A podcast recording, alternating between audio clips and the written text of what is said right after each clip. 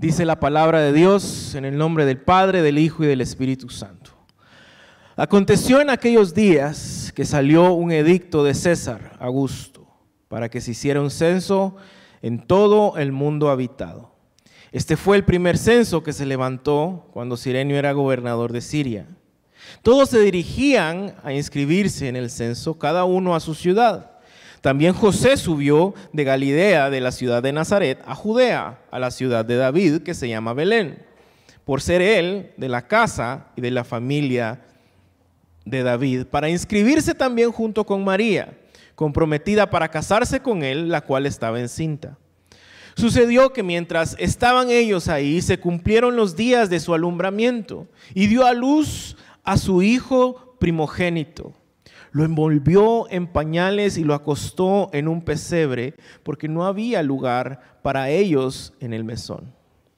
En la misma región había pastores que estaban en el campo cuidando a sus rebaños durante la vigilia de la noche. Y un ángel del Señor se les presentó y la gloria del Señor los rodeó del resplandor y tuvieron gran temor. Pero el ángel les dijo, no teman porque les traigo buenas nuevas de gran gozo que serán para todo el pueblo, porque les ha nacido hoy en la ciudad de David un Salvador, que es Cristo, el Señor. Esto les servirá de señal. Hallarán a un niño envuelto en pañales y acostado en un pesebre. De repente apareció con el ángel una multitud de ejércitos celestiales alabando a Dios y diciendo, gloria a Dios en las alturas y en la tierra, paz entre los hombres, en quienes Él se complace. Cuando los ángeles se fueron al cielo, los pastores se decían unos a otros, vayamos pues hasta Belén y veamos esto que ha sucedido, que el Señor nos ha dado a saber fueron a toda prisa y hallaron a María y a José y al niño acostado en el pesebre. Cuando lo vieron, dieron a saberlo, pero cuando lo vieron, perdón, dieron a saber lo que se les había dicho acerca de este niño. Y todos los que oyeron se maravillaron de las cosas que les fueron dichas por los pastores. Pero María atesoraba todas estas cosas, reflexionando sobre ellas en su corazón. Verso 20. Y los pastores se volvieron glorificando y alabando a Dios por todo lo que habían oído y visto, tal como se les había dicho.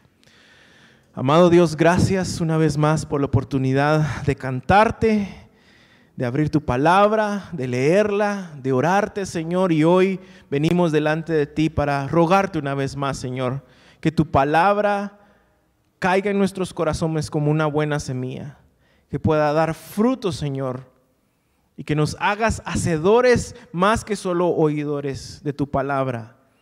Hoy oro por mi hermano Lisandro, habla a través de su vida, Señor. Cierra su boca y sus pensamientos a su corazón y que hable lo que ya está escrito en tu palabra. Es en tu nombre que hemos orado. Amén y amén. Gracias, Oscar. Hermanos, buenos días. Como siempre, para nosotros los pastores es una alegría, es un gozo grande estar en la bodega y esperamos que pronto ya no haya ninguna restricción y podamos estar todos juntos. Igual queremos darles un abrazo virtual a todos los que nos están viendo en las redes y decirles también que nos alegramos que lo estén haciendo. Continuamos con nuestra serie de Adviento y ya hemos visto con Alejandro la promesa de un rey. Nos habló cómo Jesús vino a cumplir la promesa hecha a Israel de un rey eterno y perfecto, el cual sería mayor y sería sobre todos los reyes de Israel lo más grande que había acontecido. Y la semana pasada Oscar nos habló de la promesa de la esperanza y de la manera como aún en medio de situaciones difíciles y complicadas como la de María, ella pudo responder en alabanza al Señor en el Magnificat. Hoy veremos cómo Dios cumplió su promesa de un Salvador para librarnos del pecado y de la muerte eterna. Ya leímos el pasaje y en ese sentido vamos a continuar con nuestra serie, con nuestro enfoque en cómo el nacimiento de Jesús no era solo la promesa cumplida de un rey, un consolador, sino también la de un salvador. Y para hacer un poco de referencia en cuanto al autor del Evangelio que es Lucas, él trata de poner en orden todas aquellas historias y él hace énfasis en el capítulo 1 que dice respaldadas con toda verdad.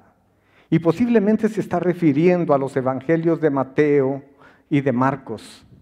Añade a esto testimonios de personas con las que él se estuvo reuniendo y probablemente está incluyendo a María, la madre de Jesús, según algunos teólogos que afirman esta parte. El Evangelio según San Lucas es el Evangelio de más contenido. Este incluye más parábolas de la vida de Jesús que los otros Evangelios, pero no deja de ser un Evangelio que junto a Marcos y a Mateo se les llama sinópticos que van en una misma línea.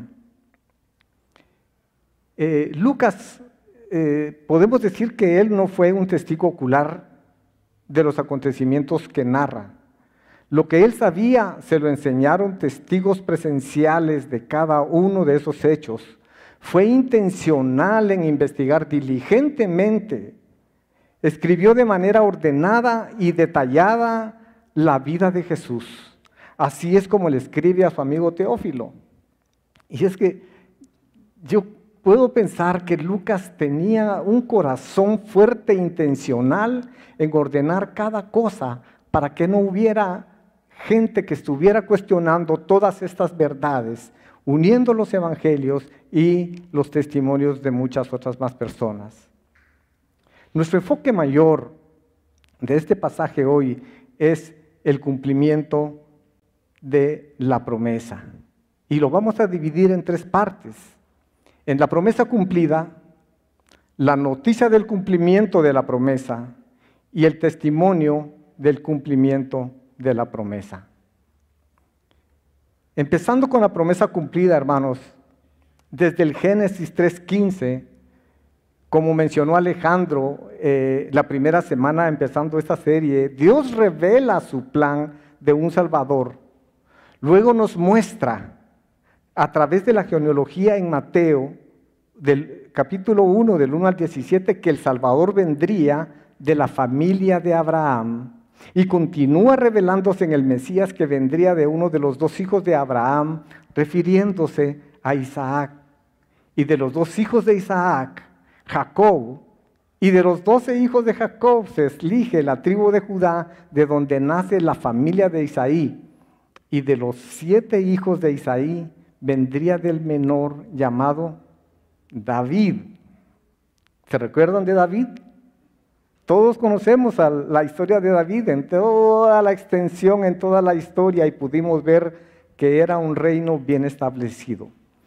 Ahora es interesante porque aquí vemos que dice que siendo José descendiente de la casa y de la familia de David, de la familia de David, José y María hacen un recorrido. Aquí estamos entrando nosotros a la parte del cumplimiento de la promesa, pero voy a llevarlos porque más adelante vamos a leer las promesas que fueron dadas y las promesas cumplidas. Ese recorrido que hace José y María es de aproximadamente 116 kilómetros. Esos 116 kilómetros es como ir de aquí al puerto, pero no en carro, ni en una parrillera, y ni siquiera a pie en esa carretera bonita. Es como ir al Cerro Aluche en esas vereditas que están por ahí, pero ahí en Zacapa, con ese calorcito que hace por allá, que los que conocen saben cómo es. Ese es el contexto en el que José y María van desde Nazaret de Galilea hasta Belén de Judá. Esto en cumplimiento del edicto de César Augusto. Este, e, e, este dicto eh, pudo haber sido 10 años antes, 10 años después, en cualquier lado, pero todo empieza a casar porque hay un cumplimiento de la promesa. César Augusto fue un emperador que cobró tanto poder en Roma que fue considerado aún por el Senado con un grado de divinidad. ¿Se imagina usted? Ahora bien, con todas estas profecías dichas en el Antiguo Testamento acerca del Mesías que iba a venir y estas que se van cumpliendo una a una en el Nuevo Testamento, yo quiero que hoy nos tomemos un tiempo para leer algunas de ellas. Pero antes también quiero hacer mención del período intertestamentario, esos famosos 400 años de silencio en donde el pueblo de Israel no fue visitado por ningún profeta. No hubo una manifestación en donde podamos decir, ya está aquí. Porque el pueblo de Israel siempre estaba esperando un Salvador.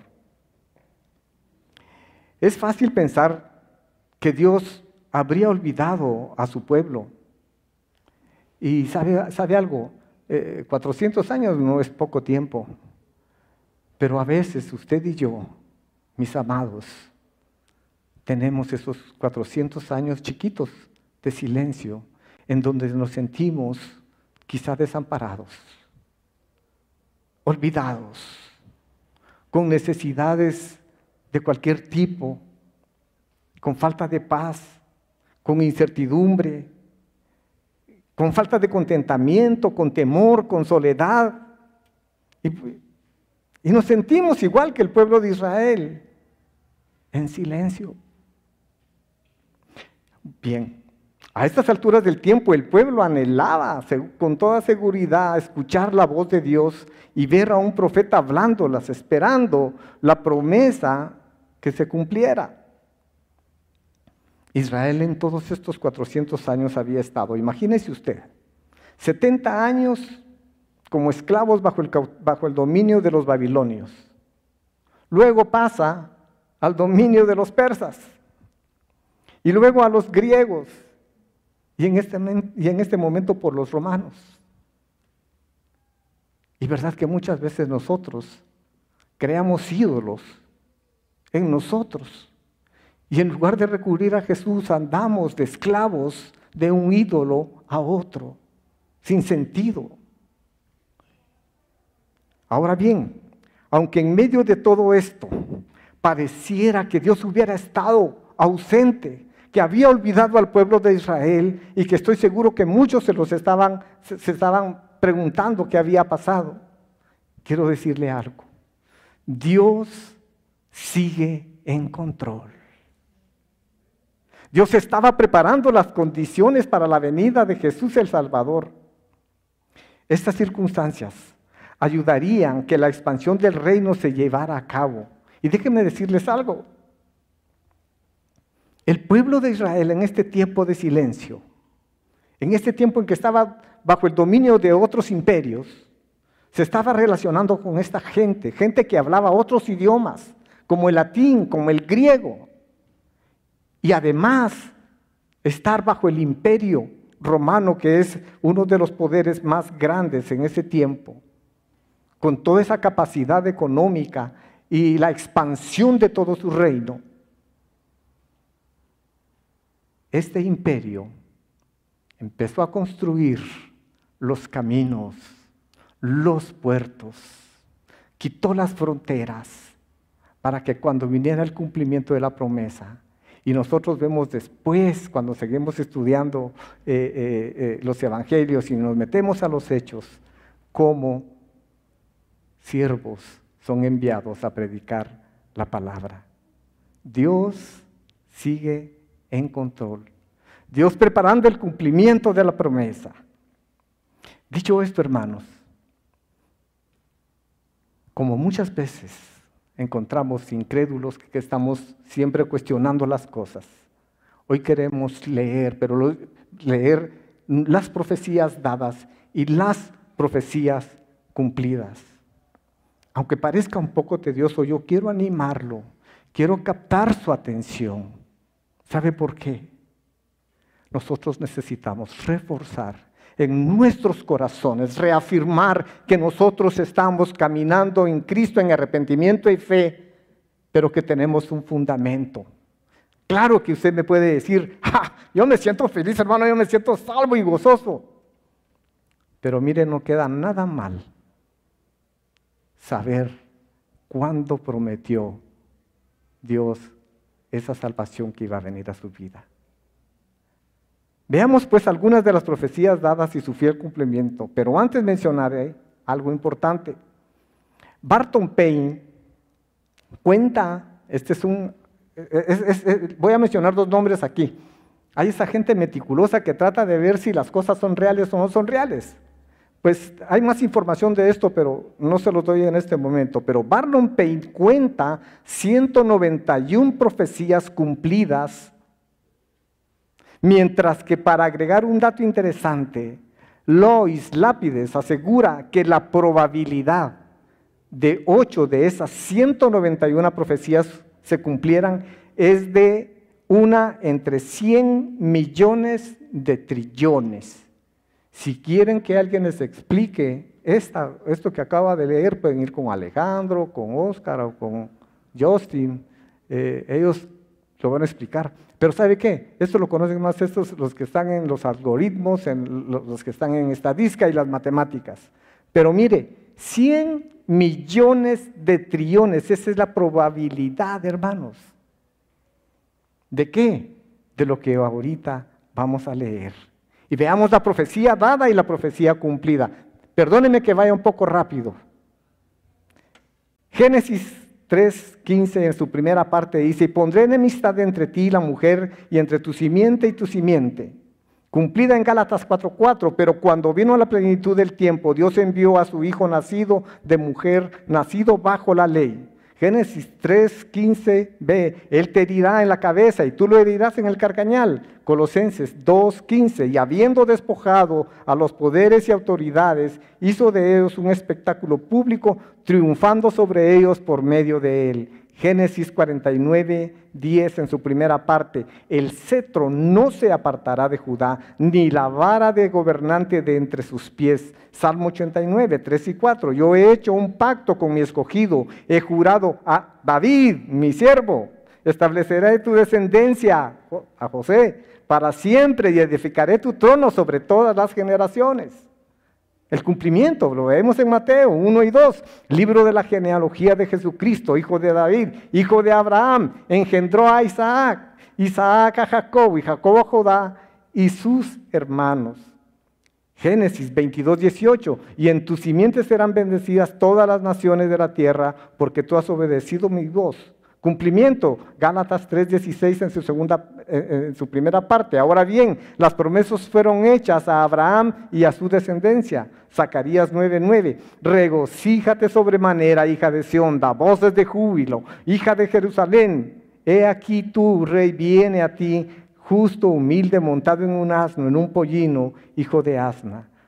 La profecía se cumple en Mateo 21:5 sin embargo, Jerusalén no se regocijó como debió haber hecho, sino que se rebeló contra el Mesías. Por eso dijo Juan 1.11, a los suyos vino y los suyos no lo recibieron. Isaías 32, 5 y 6. Entonces se abrirán los ojos de los ciegos, los oídos de los sordos se destaparán, el cojo entonces saltará como un ciervo y la lengua del mudo gritará de júbilo. Se cumple en Mateo 11, 5. Los ciegos reciben la vista y los cojos andan. Los leprosos quedan limpios, los sordos oyen, los muertos son resucitados y a los pobres se les anuncia el Evangelio. Malaquías 3.1. Ah, he aquí yo envío a mi mensajero y él preparará el camino delante de mí. Lucas, Juan 3.16. Juan respondió diciendo a todos, yo os bautizo con agua, pero viene el que es más poderoso que yo, a quien no soy digno de desatar la correa de sus sandalias. Isaías 11, 2. Y reposará sobre él el Espíritu del Señor. Isaías 61.1. El Espíritu del Señor Dios está sobre mí porque me ha ungido el Señor para traer buenas nuevas a los afligidos, me ha enviado para vendar a los quebrantados de corazón, para proclamar libertad a los cautivos y liberación a los prisioneros.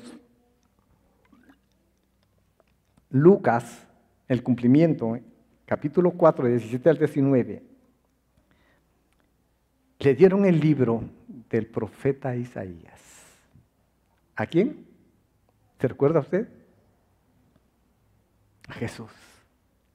Y abriendo el libro halló el lugar donde estaba escrito. El tiempo, hermanos. Ya, ve conmigo esta parte tan interesante. Pasaron mil cosas, pero el día que Jesús llega, le dan el libro de Isaías y dice, el Espíritu del Señor está sobre mí, porque me ha ungido para anunciar el Evangelio a los pobres, me ha enviado para proclamar libertad a los cautivos y la recuperación de la vista a los ciegos, para poner en libertad a los oprimidos, para proclamar el año favorable del Señor.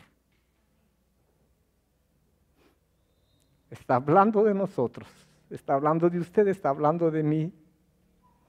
Éramos ciegos. A veces seguimos siendo ciegos. Éramos sordos, no escuchamos todo lo que el Señor quiere. Pero bendito sea el Señor, que hay una profecía hecha. Y todas estas fueron de 700 años y más antes y se están cumpliendo ahora en este tiempo. Quisiera detenerme un poco en la profecía de Isaías 7:14 que dice, por tanto, el Señor mismo les dará esta señal. Una virgen concebirá y dará a luz un hijo y le pondrá por nombre Emanuel. Y luego leemos Miqueas 5:2 que nos relata, pero tú Belén Efrata, aunque eres pequeña entre las familias de Judá, de ti me saldrá el que ha de ser gobernante en Israel y sus orígenes son desde tiempos antiguos, desde la eternidad. En esta parte de la historia descrita en la Biblia, Lucas enfatiza que la historia que nos está contando, hermanos, no se trata de una novela con personajes que nosotros nos inventamos, o él se los inventó. Son actores tan reales, hermanos, gente que vivió, que comió creció, hizo tantas cosas como nosotros. Y son tan reales como usted y yo hoy, que también somos parte de esta historia. ¿Y sabe por qué somos parte de esta historia? Porque nosotros esperamos la segunda venida de nuestro Señor Salvador Jesucristo. Usted y yo estamos siendo parte de esta historia, reales como los que estuvieron antes, escribiendo estas profecías. Este es el escenario, hermanos, ahora que vimos toda esta parte, es el escenario en el que el ángel Gabriel se le presenta a Zacarías y poco después a María, anunciándole a María que engendraría del Espíritu Santo para luego afirmárselo a José por medio de un sueño y también a los pastores que estaban en los campos cuidando sus rebaños, que se les aparecería de repente y que ellos se asustarían, tendrían gran temor, seguramente. Pero lo interesante es que empezamos a ver la manifestación de Dios después de los 400 años de silencio. Esta es la historia del plan de salvación que Dios nos ha prometido. Y yo sé que esta historia, que aunque muchos pueden negarla, la pueden atacar, la pueden rebatir, nosotros que hemos gozado de ella, podemos decir que a nosotros nos ha cambiado. Te ha cambiado a ti y me ha cambiado a mí. Pero sabe una cosa también, yo quiero, quiero hacer una reflexión con ustedes hoy. Todos estamos enfrentados. A amenazas de ideologías que sutilmente vienen a desvirtuar la promesa de nuestro Salvador, reemplazándolas, hermanos, con símbolos que cada vez más nos alejan del verdadero sentido de la Navidad, observamos cómo el cine, Netflix, eh, Hollywood y qué redes, cualquier otra cosa más,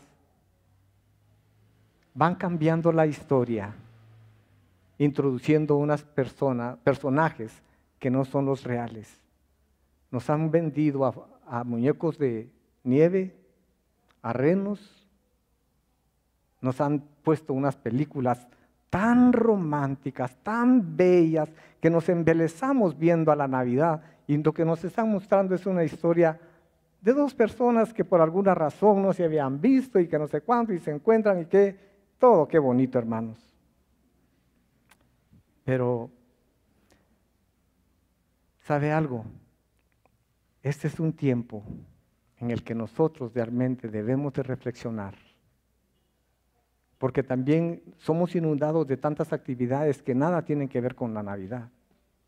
Pero sí quiero animarlo, hermanos, a que sí celebremos, que nos gocemos de ese regalo precioso de Dios que nos permite tener un tiempo de descanso, de compartir en familia, de compartir con la iglesia, de compartir en la comunidad. Y mire, y qué sabroso cuando nos sirven este delicioso tamal. El ponche de Doña Marita, y mire, nosotros podemos degustar todas esas cosas porque también son un regalo de Dios para nosotros.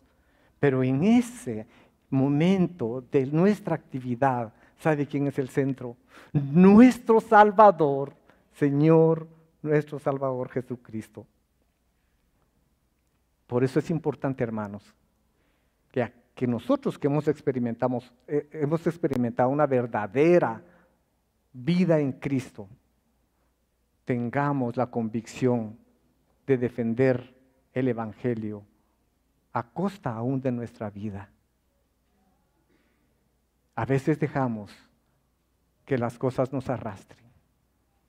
Yo creo que David conoce a Mario Iglesias. No quiero decirle esto, hermano, pero yo, yo casi lloro. Mario Iglesias y su esposa se fueron a España de misioneros.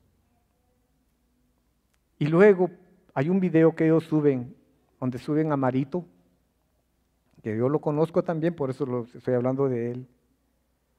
Y le dice, Marito, ¿cómo están en tu colegio? ¿Les has hablado de Cristo? No, es que me da vergüenza.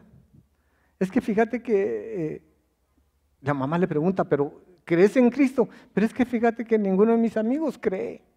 Entonces yo creo que no sé si sí o no, aquí en la casa sí, pero allá no. Y esa es la realidad, hermanos, que nosotros estamos viviendo con todas las amenazas que las redes están apuntando a atacar la veracidad de la promesa del Señor. Bueno, este tiempo de Navidad también nos hace un reto a nosotros como cristianos. Podemos ser misioneros del Evangelio para aquellos que no conocen del Salvador. Claro que sí. Yo sé que hay reuniones a donde va gente que no es cristiana. Los tíos, los hermanos, los primos, los amigos. Y mire, siempre acostumbramos llevarles un regalo, pero yo podría llevarle a alguno de mis amigos eh, eh, eh, la trilogía del Señor de los Anillos, podría llevarles las 10 series de Harry Potter, no sé cómo se llama, yo no soy muy familiarizado con cuántas, cuántos volúmenes tiene Harry Potter. Puedo darle las mejores novelas, pero ese regalo que voy a darle, el resultado que va a tener es que después de leerlos, va a seguir siendo la misma persona con un montón de basura en la cabeza. Pero puedo presentarle el Evangelio, en donde contiene el mensaje de una verdadera vida de libertad en Cristo.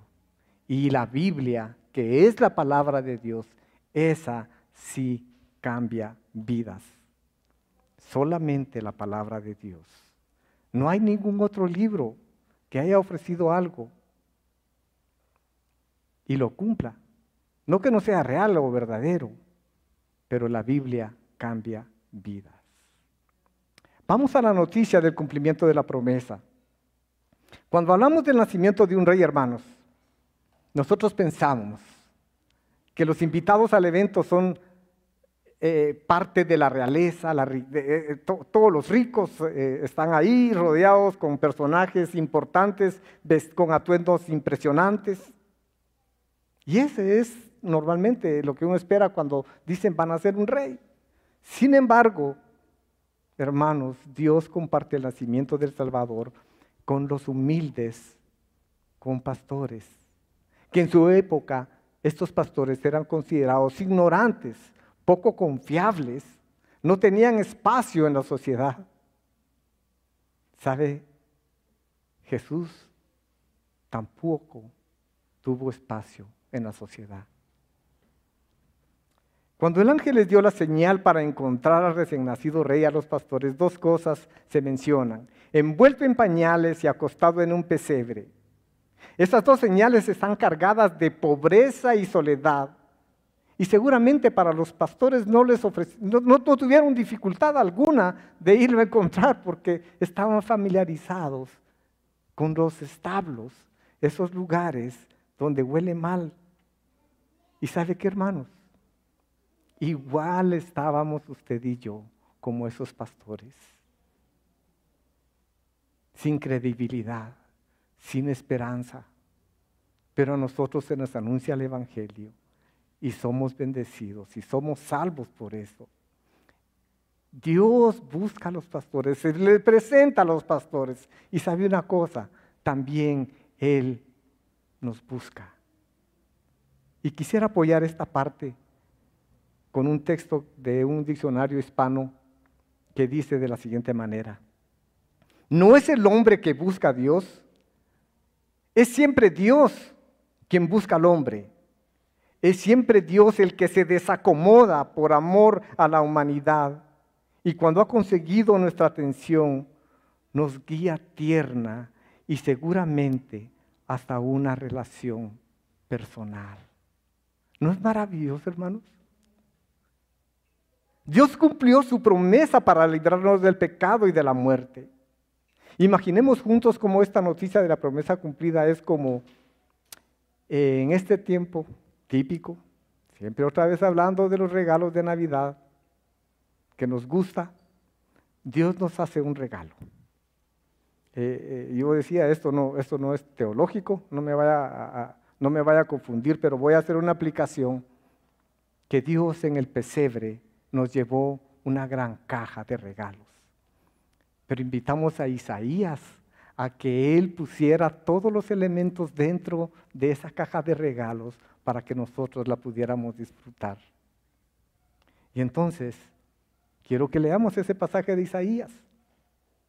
Porque un niño nos ha nacido, un hijo nos ha sido dado, y la soberanía reposará sobre sus hombros, y se llamará su nombre admirable, consejero, Dios poderoso, Padre eterno, príncipe de paz.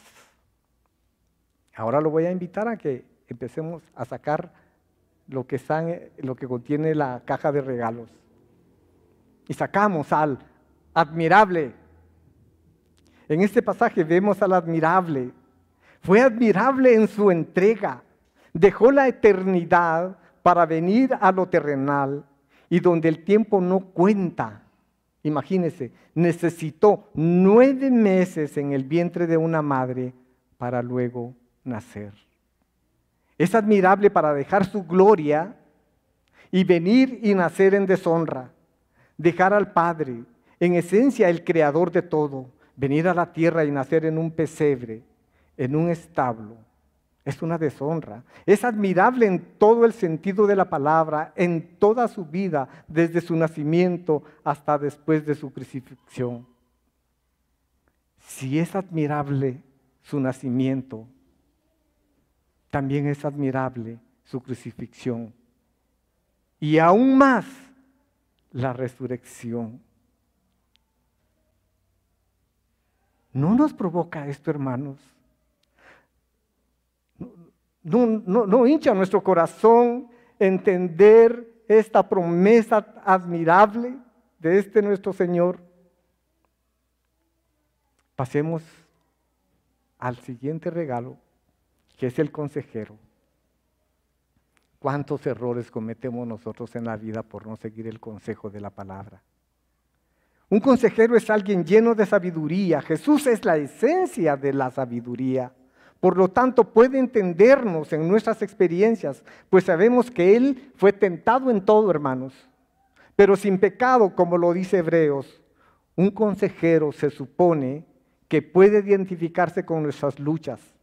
Así que Jesús puede identificarse contigo y conmigo en medio de nuestras luchas.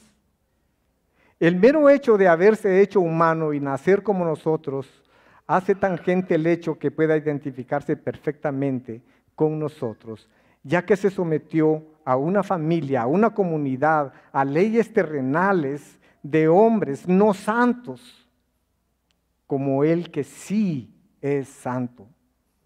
Por lo tanto, podemos confiar en ese consejero. Él es la verdad que nos hace libres. Él es ese consejero que nos confronta con la verdad y luego de confrontarnos nos consuela y nos libera. La promesa cumplida de un Salvador nos trae libertad, hermanos, a través de la única verdad del Evangelio. Iglesia, la Biblia nos invita a venir confiadamente ante su presencia. Cuando recibimos esa invitación muchas veces, tomamos un rumbo diferente. Acerquémonos pues confiadamente al trono de la gracia para que recibamos misericordia y hallemos gracia para la ayuda oportuna, el consejo adecuado que nos va a ayudar a resolver sin ningún problema. No es que cuando digo sin ningún problema, no es que ya no va a pasar nada. Es en el plan de Dios, en la soberanía de Dios. Y en medio de la necesidad casi siempre buscamos consejo por otros lados. No dejemos como último recurso el consejo de nuestro Señor, único consejero salvador. Dios poderoso. En Juan capítulo 1, del 1 al 5, nos dice que Jesús era el verbo y el verbo era Dios y estaba desde el principio en todo todo lo que fue hecho fue hecho por medio de Él y para Él. Así que no podemos hablar solo de su poder creador, sino también el poder de sostener el universo y aún más de su poder de salvar desde su muerte en la cruz, estando en un momento tan vulnerable humanamente hablando. Desechado y despreciado no solo por los que vino, sino por el Padre. En ese momento, como nos dice Pablo en Colosenses 2.15, Él derrotó todos los poderes de este mundo, triunfando sobre ellos por medio de Él. Otra vez, este niño en el pesebre, del que habla nuestro pasaje hoy, este niño es un bebé, pero es Dios poderoso.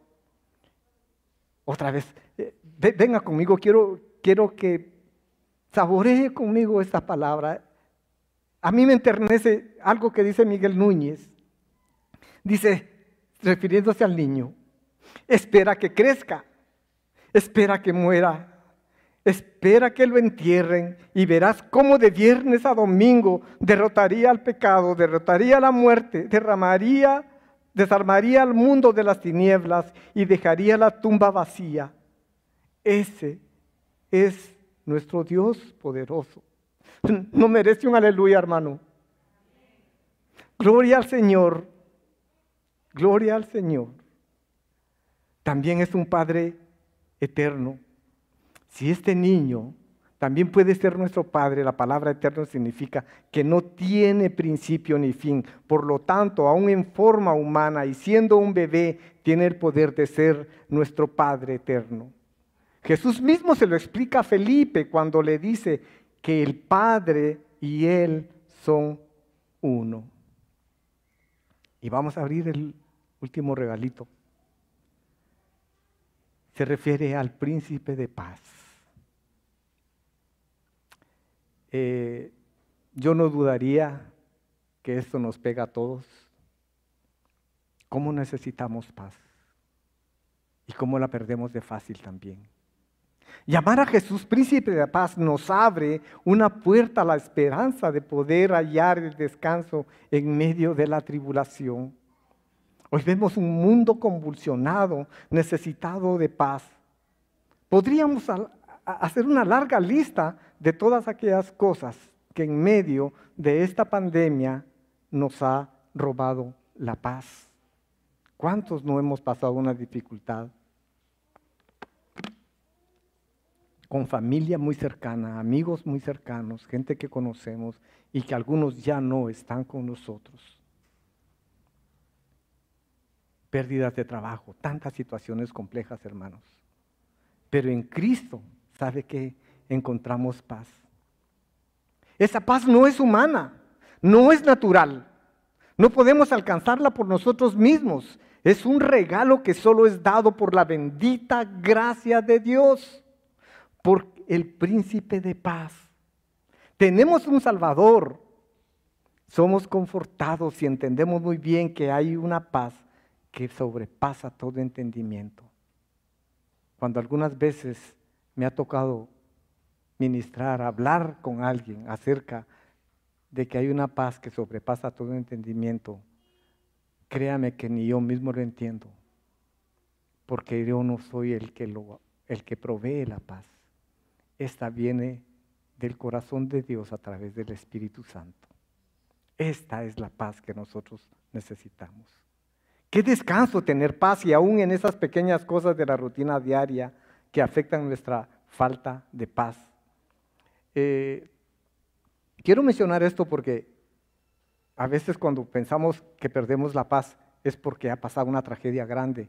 Pero ¿sabe usted? Eh, eh, usted en el semáforo, en la cola, en el tráfico, en el banco, cuando alguien se le cuela, usted ora por él.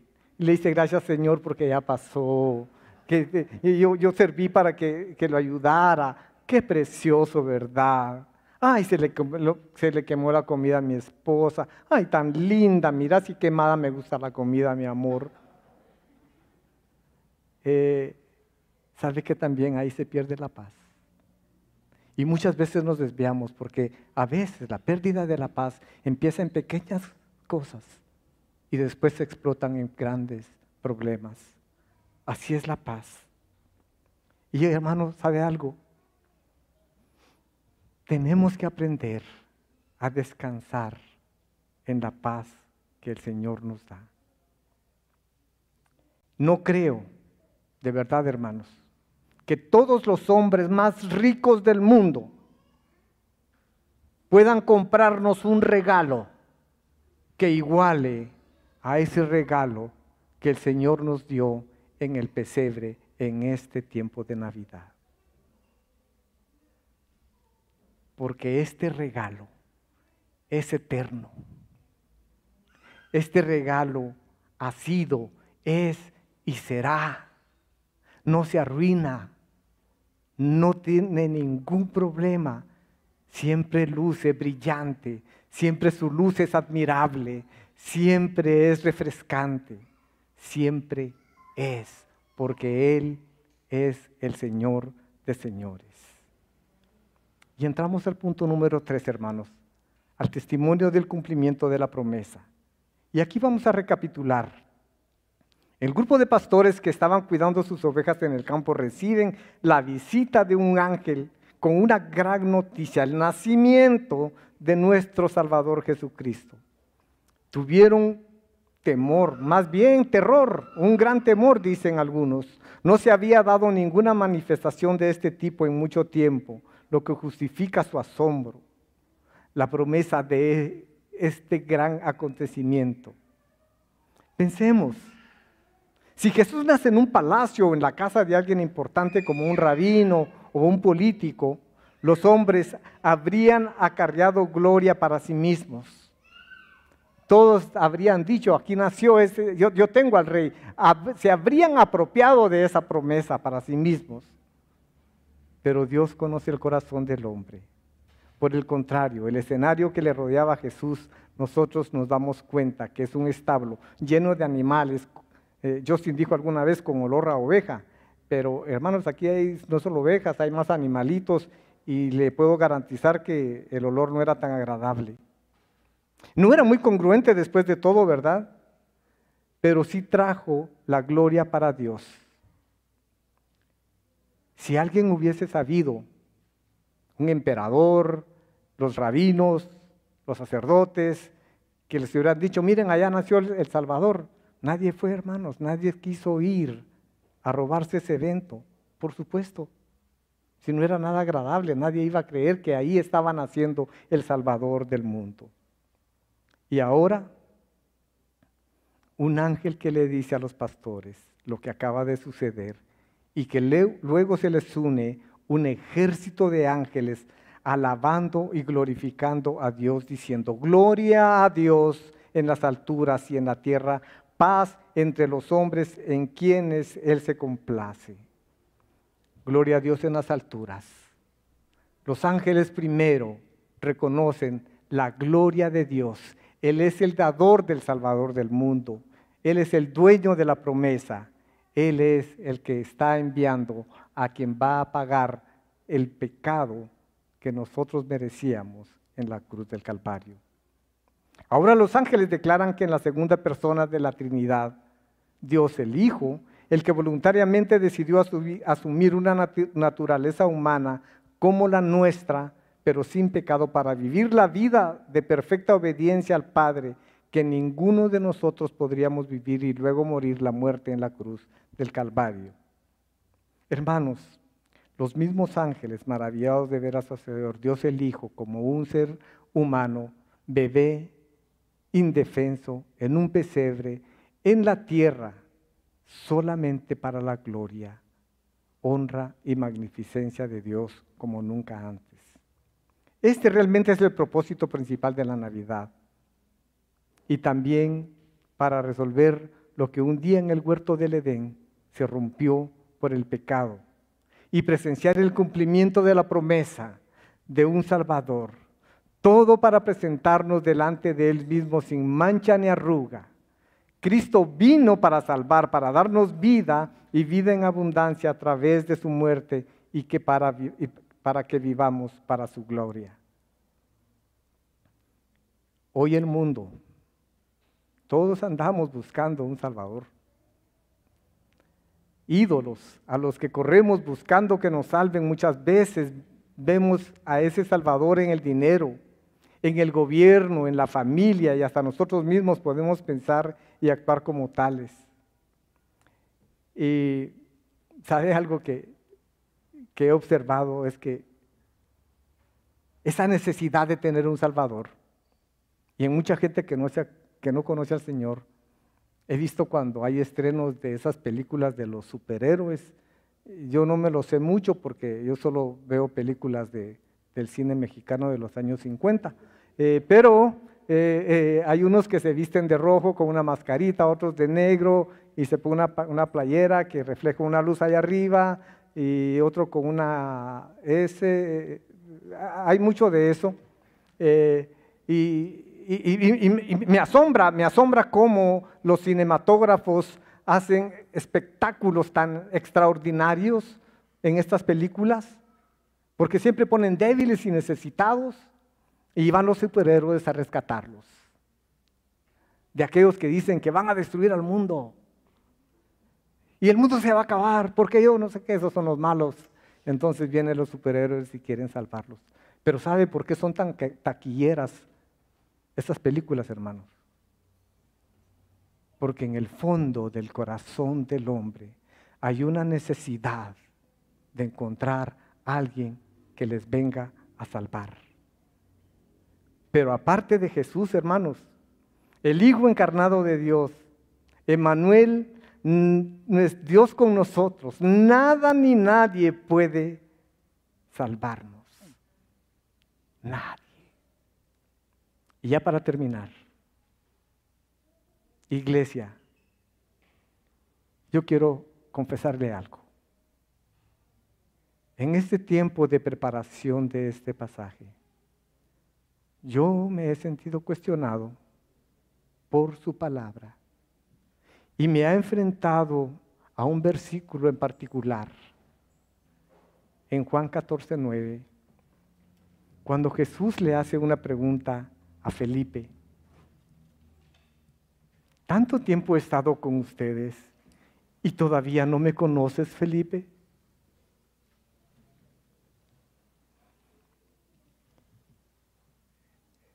Esta pregunta, hermanos, encierra. No, no, quiero decirle que es la decepción, pero le dice Felipe, me has visto, has caminado conmigo, te he acompañado en tu dolor, en tu necesidad. Yo he sido tu hacedor, yo soy tu salvador. Yo cubro tus necesidades. Y no me conoces.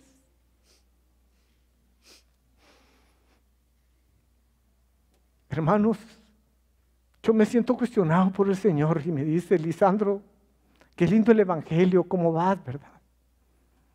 Pero no he mandado también a que atiendas al huérfano, a la viuda, al desamparado.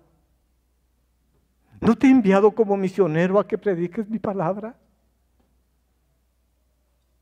Es que a veces no es suficiente solamente venir al servicio, cantar con una banda bonita, con una exposición lindísima de la palabra. Todavía no me conoces, Felipe.